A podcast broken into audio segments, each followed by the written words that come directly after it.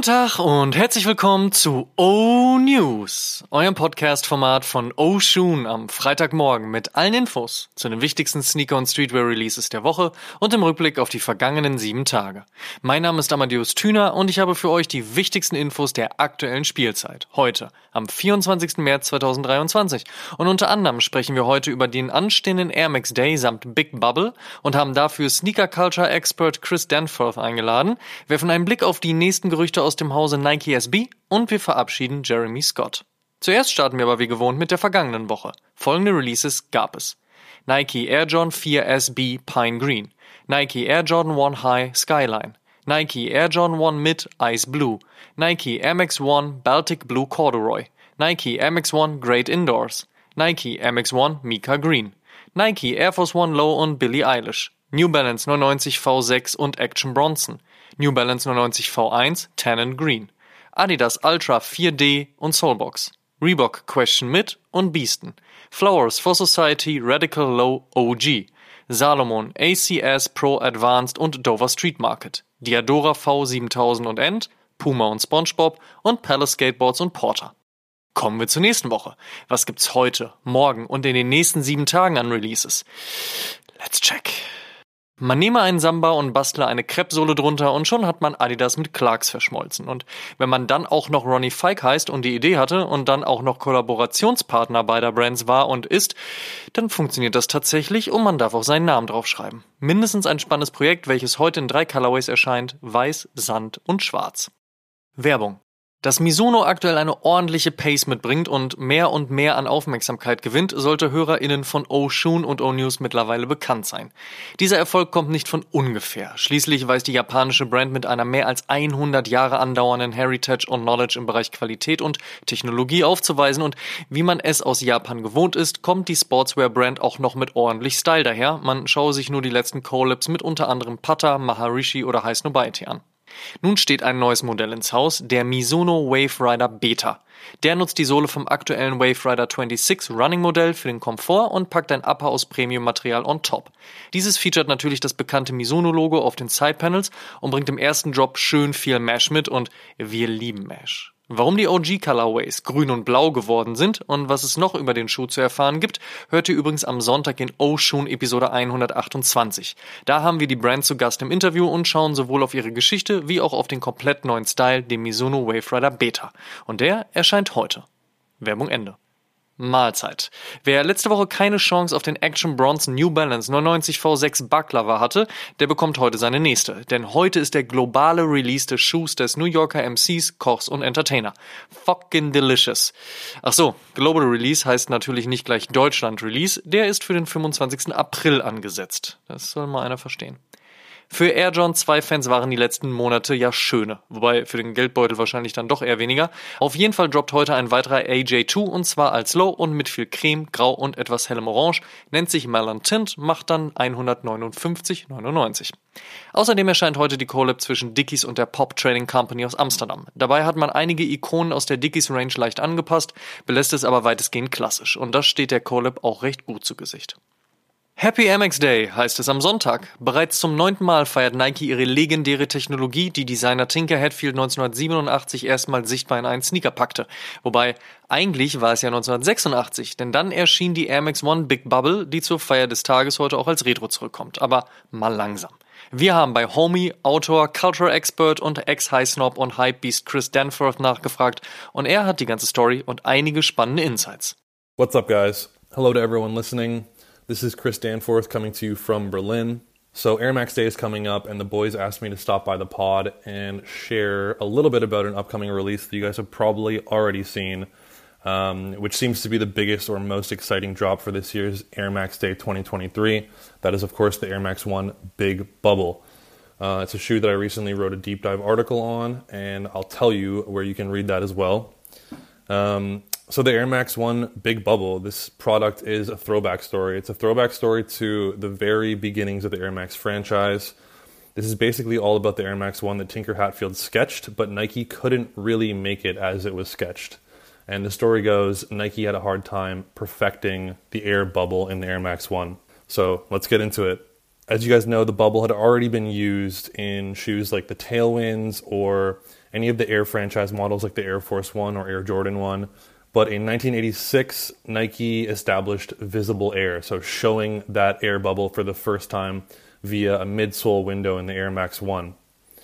And reportedly, the bubble would crack, and it was a big problem. It was caused by cold weather.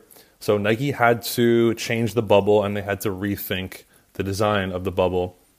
And some of these original Air Max 1 advertisements show this bigger bubble too. There's one particular photo that's been shared a lot recently and you can basically see four chambers of the airbag with light shining through. This is like one of the main advertisements for the original Air Max.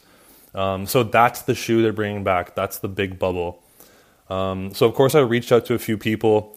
Um, one secret and trusted source at Nike who's helped me with at least one other article, um, who asked not to be named, but did work at Nike for decades. And he told me that uh, Nike did have trouble with the airbags cracking, particularly in colder weather.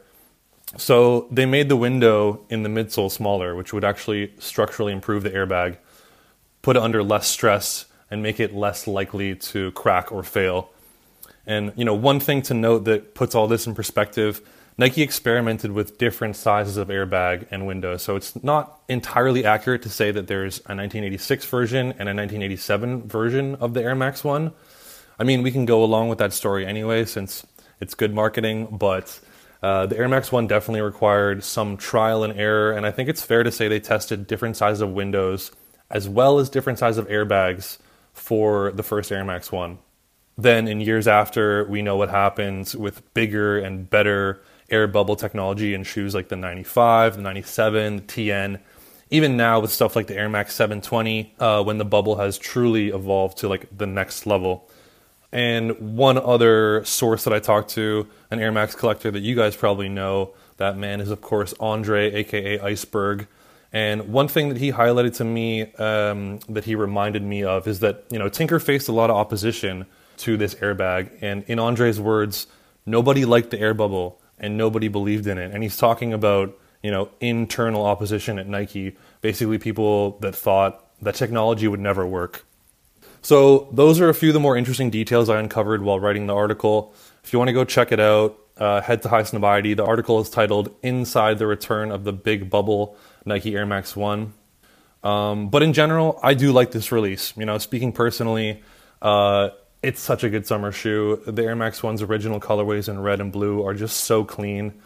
I don't really chase releases anymore as much as I used to, but part of me still likes to think that it would be nice to have every Air Max model in its original colorway and display them somewhere. Um, that would be really awesome. But that's all from me for now. I uh, hope you guys learned something about one of the most exciting releases from this year's Air Max Day. Good luck to everyone trying to get a pair. Happy Air Max Day. Besten Dank, Chris. Wer Bock auf die Big Bubble hat, wir drücken die Daumen und ansonsten Sonntag auf jeden Fall die guten Air Max ausführen. Fotos davon gerne mit Hashtag Podcast auf Instagram posten und uns verlinken. Wir sind gespannt, was zur Feier des Tages an eure Füße kommt. Vorausgesetzt, ihr seid Air Max Fans, soll ja auch noch Leute geben, die die Bubble immer noch nicht mögen. Ach ja, als neuer Air Max erscheint in diesem Jahr der Air Max Pulse und eine Slide mit Air Bubble gibt es auch noch, aber die kam dieser Tage tatsächlich auch schon bei dem ein oder anderen Store raus. Kommen wir zum Favecop der Woche. Da sage ich, dreimal dürft ihr raten.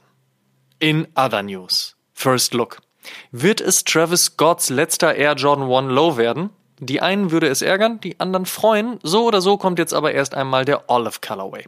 Der liegt recht nah am Colorblocking dessen, was man aus der Zusammenarbeit zwischen dem Rapper und der Brand mit dem Swoosh so kennt. Das aktuelle Release-Date steht auf dem 26. April. Gerüchte gab es schon länger, dass Nike den legendären und 1984 für Tennisstar John McEnroe entwickelten Mac Attack zurückbringen wollte. Nun passiert es wie bekannt. Erst Colab, dann OG. Also hoffentlich. Wobei das, was James Whitners Social Status da gebaut hat, sich auf jeden Fall sehen lassen kann. Direkte drei Colorways soll es auf dem Mid-Top Sneaker geben, alle mit Weiß und Creme als Basis und Tearaway Nuancen auf Ferse und Swoosh. Damit wird aus Grün dann Orange, Schwarz-Weiß Grün und Blau Hellblau. Wann genau die Styles erscheinen, ist bis dato noch unklar. Es gibt Gerüchte um einen neuen Nike SB Dunk von und mit Carhartt. Das ist auch gar nicht so blöd, der letzte liegt nämlich mittlerweile 19 Jahre zurück. Ob auch die 2023er Version, sollte sie denn dann kommen, ebenfalls das von allerlei Carhartt Pieces bekannte braune Canvas Obermaterial erhalten wird, bleibt abzuwarten. Außerdem gibt es ein Gerücht, dass die drei Cartoon-Heldinnen namens Powerpuff Girls ebenfalls einen Nike SB Dunk bekommen. Das könnte vor allen Dingen in der Umsetzung der Cartoon Network Serie spannend werden.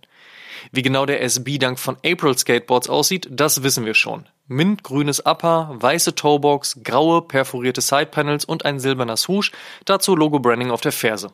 April Skateboards wurde 2019 vom Pro-Skateboarder Shane O'Neill gegründet. Wann genau der Schuh droppt, ist noch unklar. Auch gibt es eine neue Info zum SB Dunk Pack von Supreme. Da scheint aktuell Juli ein mögliches Release-Date.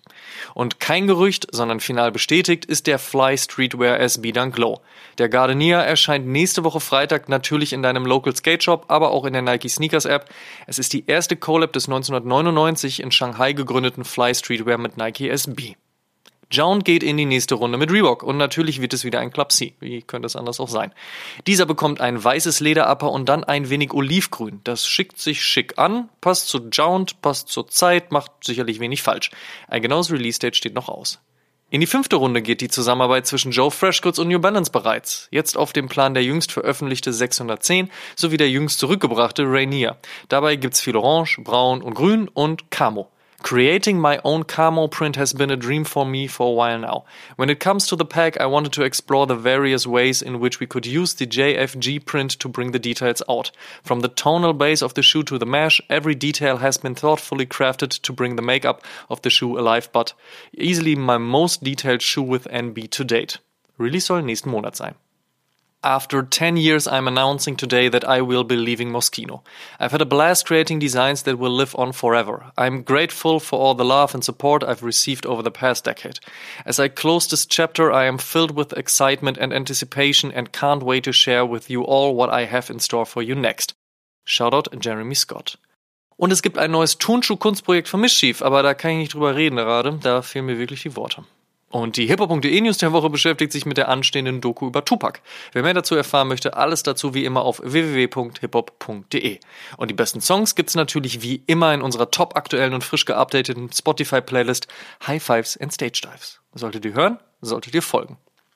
Die Frage der Woche. Jede Woche stellen wir euch die Frage der Woche, dieses Mal powered by a few. Und unter allen Einsendungen per Instagram, DM, Facebook Messenger, YouTube-Kommentar oder E-Mail verlosen wir am Ende dieses Monats einen Gutschein im Wert von 250 Euro by a few. Vorausgesetzt, ihr schickt uns eure Antwort und teilt diese Folge auch in eurer Instagram-Story und verlinkt uns, damit wir das auch sehen. Und wer das regelmäßig macht, steigert natürlich seine Chancen. Ihr wisst.